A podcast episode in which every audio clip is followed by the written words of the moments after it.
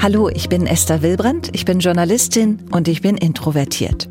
Über uns Intros kursieren ja eine Menge Vorurteile, aber Introversion ist kein Defizit und keine Abweichung von der Norm, sondern kann sogar eine Stärke sein. Ich bin Denker, das stimmt, ja. Ich denke schon viel nach, manchmal zu viel. Und genau deshalb gibt's jetzt meinen Podcast Warum so still? Ich treffe andere introvertierte Menschen, die, so wie ich, neugierig sind auf die Welt, die sich auf ihre Art verwirklichen und manchmal sogar richtig gerne im Rampenlicht stehen. Also ich finde es, wie gesagt, schwieriger, auf eine Geburtstagsparty von einer Freundin zu gehen, wo 20 Leute sind, die ich nicht kenne, als mich vor 20.000 Leuten auf die Bühne zu stellen. Manche meiner Gäste sind prominent, andere sind Leute wie du und ich. Oder ich bin immer weniger auf Kriegsfuß, weil ich immer mehr lerne zu akzeptieren, dass ich bin, wie ich bin. Ist ja nicht so, dass man das nicht wahrnimmt, dass einem jetzt alles zu viel wird. Man denkt nur, wer weiß, ob ich damit recht habe. Uns Introvertierten wird immer gesagt, du musst lauter sein, du musst mehr sprechen. Gleichzeitig sagt niemand extrovertierten Personen, dass sie mal bitte ein bisschen weniger Raum einnehmen sollen. Wir sprechen darüber, wie es sich anfühlt, als eher leiser Mensch durch eine laute Welt zu gehen. Und dabei räumen wir eben auch mit dem ein oder anderen Vorurteil auf.